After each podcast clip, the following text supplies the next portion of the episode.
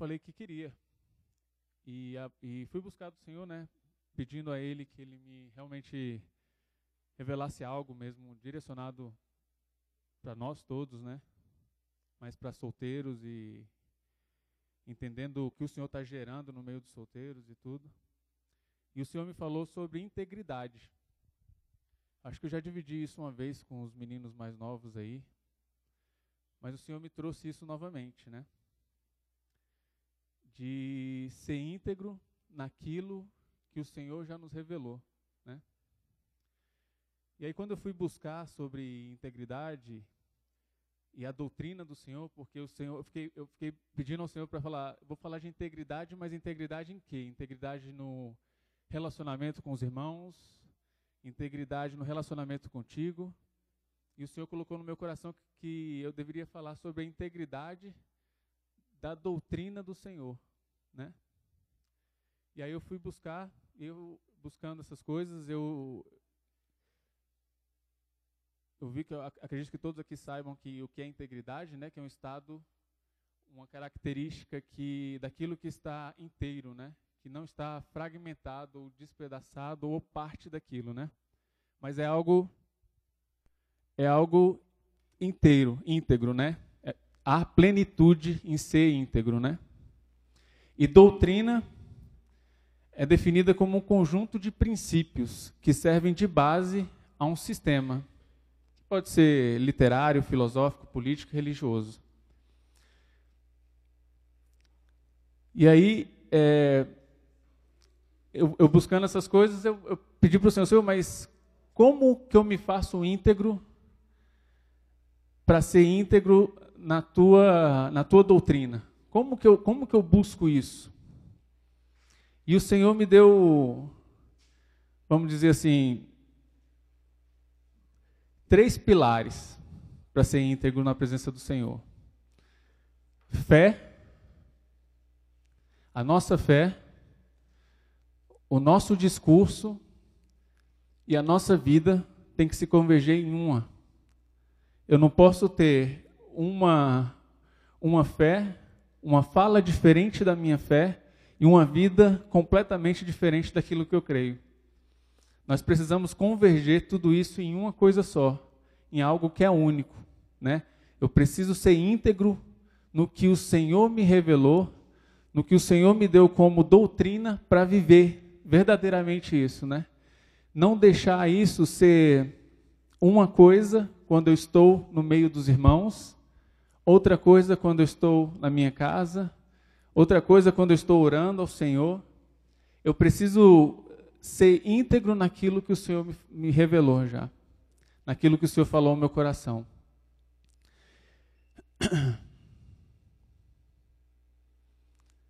E aí tem lá em Deuteronômio 32, de 1 a 4, eu queria que os irmãos abrissem aí.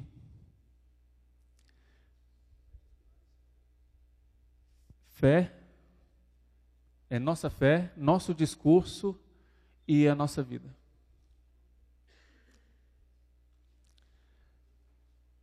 Lá em Deuteronômio 32, de 1 a 4, fala assim: ó, Escutem, ó céus, e eu falarei Ouça, ó terra, as palavras da minha boca, que o meu ensino, minha doutrina, né, que em algumas versões vão estar que a minha doutrina caia como chuva, e as minhas palavras desçam como orvalho, como chuva branda sobre os pastos, sobre o pasto novo, como garoa sobre as tenras plantas. Proclamarei o nome do Senhor, louvem a grandeza do nosso Deus. Ele é a rocha as suas obras são perfeitas e todos os seus caminhos são justos. É Deus fiel, que não comete erros, justo, reto ele é. Aqui Moisés estava, ele estava numa idade já bem avançada e estava chamando Josué para assumir a posição dele junto ao povo. E ele e ele ele estava animando Josué aqui e o povo a não desistir do que o Senhor já tinha revelado a eles. A não desistir de tudo aquilo que o Senhor já tinha falado para aquele povo, porque ele sabia que o povo poderia desviar daquilo que ele, que ele já tinha comunicado, né? Então, assim, a preocupação de Moisés aqui era que a doutrina que o Senhor já tinha revelado a eles continuasse, perdurasse, né? E aí em Mateus 7, 28, 29, 28 a 29, fala assim: Concluindo Jesus de proferir essas palavras, a multidão admiraram da sua doutrina, se admiraram da sua doutrina, porque ele as ensinava como quem tem autoridade e não como os escribas. Quando entendemos o que é doutrina, que a doutrina é um conjunto né, de princípios e que serve como base a um sistema, entendemos que aqui o Senhor nos, deixa, nos deixou um conjunto de princípios que devemos viver. Quando a gente lê lá Mateus 5, 6 e 7, o Senhor deixa um, um conjunto de doutrinas que nós precisamos seguir. Né? E ele fala que, que, que essas doutrinas, né, que, concluindo Jesus de proferir essas palavras, as multidões se admiraram da sua doutrina, porque ele as ensinava como quem tem autoridade. E são essas doutrinas que nós precisamos buscar, né? Se nós entendemos que a verdade do Senhor está na palavra de Deus, nós precisamos viver aquilo com integridade. A gente não deve escolher o que viver e o que não viver. Nada mudou. Nada mudou desde aquele tempo até o tempo de hoje, né? Então a gente precisa entender que o Senhor espera de nós é que vivamos essas doutrinas que ele revelou a esse povo e que voltemos para esse caminho, né? É importante ressaltar aqui que devemos viver as doutrinas deixadas por Deus e não as vindas de homem também. Porque no, no percurso do nosso caminho, muitas coisas entram e mudam o que é de Deus, se tornando coisas de homens. E lá em Mateus 15, 7, de 7 a 9,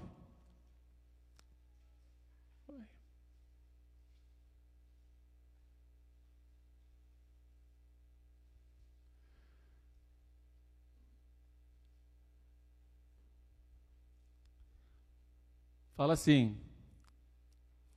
Hipócritas, bem profetizou Isaías acerca de vocês, dizendo: Este povo me honra com lábios, mas o seu coração está longe de mim. Em vão me adoram, ensinando doutrinas que são preceitos dos homens. É muito claro aqui para mim que existe uma doutrina a ser obedecida, né? E a doutrina é a doutrina do Senhor, a que o Senhor deixou para que vivamos, né? E precisamos viver essa doutrina com integridade, sendo inteiros, completos, e que a expectativa do Pai para com seus filhos seja cumprida por nós. Então, se o Senhor nos deu essas doutrinas para serem vividas, nós devemos viver como filhos que obedecem ao Pai. Né? Isso não é algo que devemos, que podemos escolher, mas isso é estabelecido pelo Pai. E aí eu queria passar um vídeo para vocês,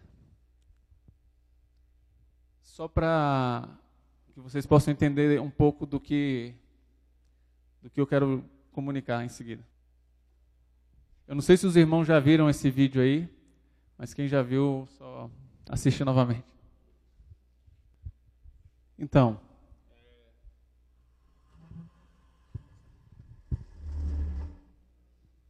vocês entenderam o vídeo? Todo mundo entendeu? Que eles estavam numa situação lá, tinha uma pessoa só que não sabia no início, né? Que quando saísse a, o bip lá, todo mundo ia se levantar, né? E aí ela por duas vezes não levantou, mas na terceira ela já estava levantando, mas ela não sabia por quê. E aí o teste continuou e aí começaram a retirar todas as pessoas que estavam ali e o bip acontecendo e ela sempre se levantando, até na hora que ela ficou só ela. E aí o teste era: será que ela vai ainda levantar, mesmo sozinha? Ela levantou, sem saber por quê. E aí depois começaram a chegar pessoas novas. E aí e ela continuou fazendo. Teve até uma pessoa que perguntou: que, por que você está fazendo isso? Aí ela perguntou: não sei. O pessoal estava fazendo antes, eu continuo fazendo, estou fazendo aqui também, mas não sei porquê. O cara sem, sem mais explicações, beleza, entrou e começou a fazer, né? E aí foi chegando mais gente, e aí ela foi. E aí foi continuando, e toda hora que, que, que tinha o bip, todo mundo se levantava. Aí eu queria fazer uma pergunta para vocês. É, quem já se sentiu assim? Fazendo algo que só faz porque os outros estão fazendo?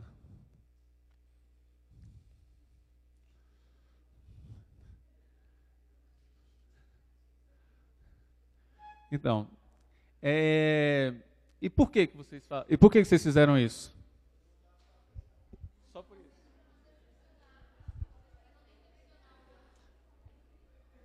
Para não decepcionar o outro. A, a Laiane falou aqui que é para não decepcionar o outro, para não ficar de fora, para não ser esquisito, né? E isso é culpa de quem? fazer repetir o que o outro está fazendo sem entender é culpa de quem? Minha. Por quê?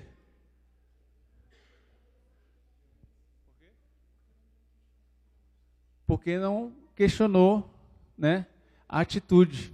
Porque a pessoa lá até questionou, né? Mas ela ela questionou, mas não quis saber, né?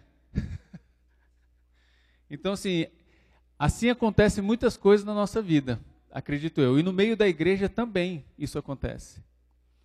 E por muitas vezes nós ouvimos questionamentos e fazemos questionamentos sobre coisas que o porquê, por que que tem que ser assim? E eu creio, e é algo que, que eu estou aqui hoje para, não falando só para vocês, mas para mim também, é algo que a gente precisa buscar. Porque a gente não deve só repetir as coisas, mas a gente deve buscar na fonte, né? E o Senhor nos deu tudo isso. A palavra do Senhor está ali para nos tirar todas as dúvidas. Eu não devo fazer nada, inclusive no meio da igreja, que eu não entendo que é vinda do Senhor. Mas muitas vezes a gente vive igual, a gente faz as mesmas coisas, mas por quê? Porque isso é uma verdade de Deus e tem que ser feita. Então, as coisas que, de, que devem nos unir, que devem nos fazer parecido, fazer a mesma coisa, é a palavra do Senhor. Isso deve nos unir. Isso, isso não é algo que eu fale que ah, aqui em Brasília a gente vive assim, lá no sul a gente vive de outro jeito, em Campinas a gente vive de outro, de outro jeito. A forma de um discípulo viver é a forma que o Senhor nos dá de viver. Né? A doutrina do Senhor precisa ser vivida. Nós precisamos crer nela, nós precisamos falar dela, o nosso discurso tem que ser a verdade do Senhor. E a nossa vida também tem que condizer a isso. Eu não posso ter uma fé, ter um discurso diferente da minha fé e uma vida diferente do meu discurso. Tudo está interligado. E sabe por que isso acontece? Justamente pelo motivo do vídeo, querer fazer parte de um grupo, querer imitar o outro. Isso acontece porque normalmente a gente se compara a pessoas. Eu me comparo a alguém, e se eu vejo que alguém é superior a mim, eu me sinto mal. E isso gera inveja no meu coração. Se eu me comparo a alguém que eu acho que é menor do que eu, isso me dá um sentimento de orgulho, também é ruim. Então, assim, o que a gente tem que viver são as, as verdades do Senhor. Nós devemos nos olhar para o Senhor e nos comparar a Jesus. Falar, eu quero viver essa vida, essa vida que o Senhor deu todos os passos para onde a gente deve caminhar, né? E é baseado nisso, no que o Senhor tem, tem me trazido para viver como integridade, como verdade no Senhor, que eu queria chamar alguns irmãos aqui na frente. É, queria chamar cinco irmãos, na verdade. Pode se voluntariar. É, cinco. Aí, ó, pronto. É, troca por uma menina aí. Chama, é uma Raquel Bossói.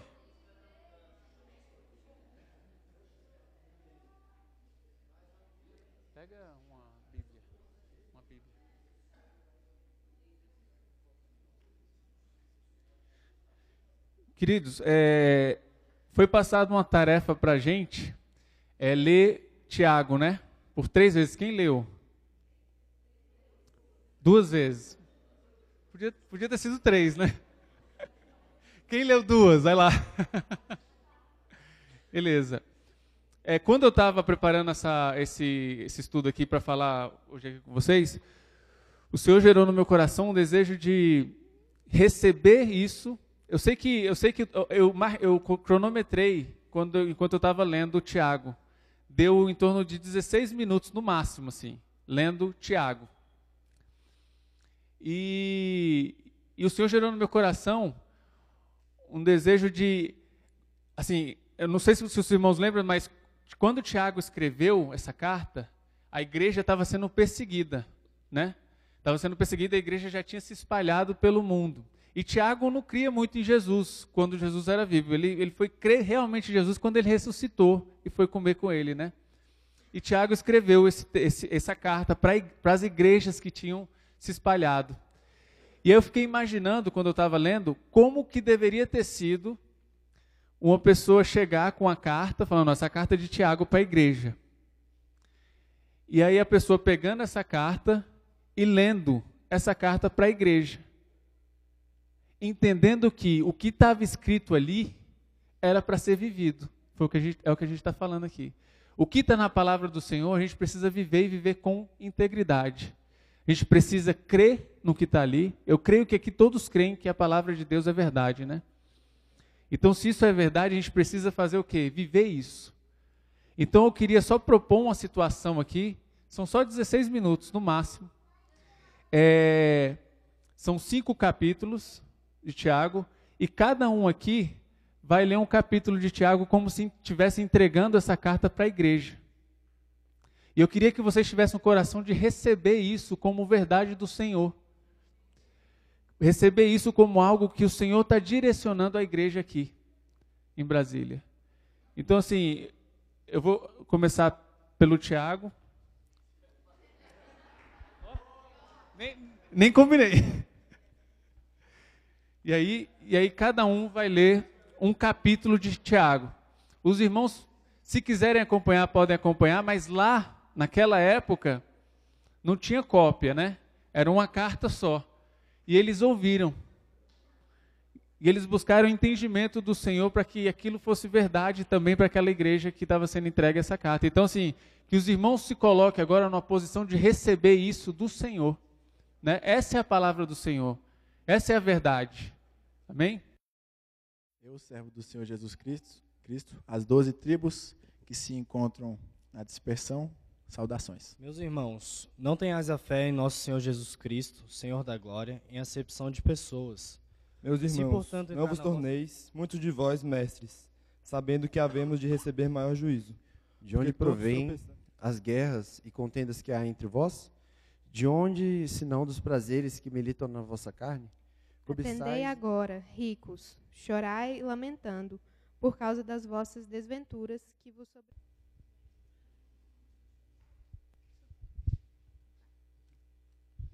Amém. Irmãos, quando eu, eu li Tiago,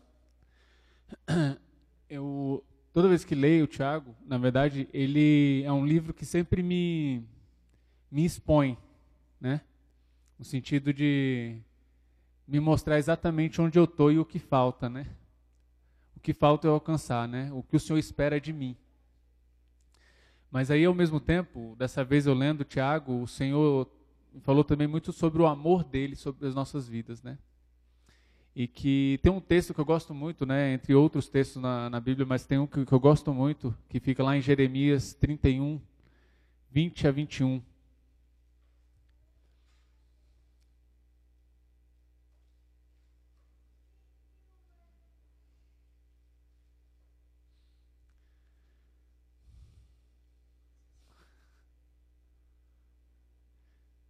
Fala assim: Não é Efraim, o meu filho querido, o filho em que tenho prazer. Tenho prazer? Cada vez que eu falo sobre ele, mais intensamente me lembro dele. Por isso, o meu coração por ele anseia. Tenho por ele grande compaixão, declara o Senhor. Coloque marcos e ponha sinais nas estradas. Preste atenção no caminho que você trilhou. Volte, ó Virgem Israel volte para as suas cidades. Isso aqui é quando o Senhor se refere ao povo de Israel, que se virou contra ele, começou a adorar outros deuses, começou a viver uma vida totalmente que não agradava ao Senhor.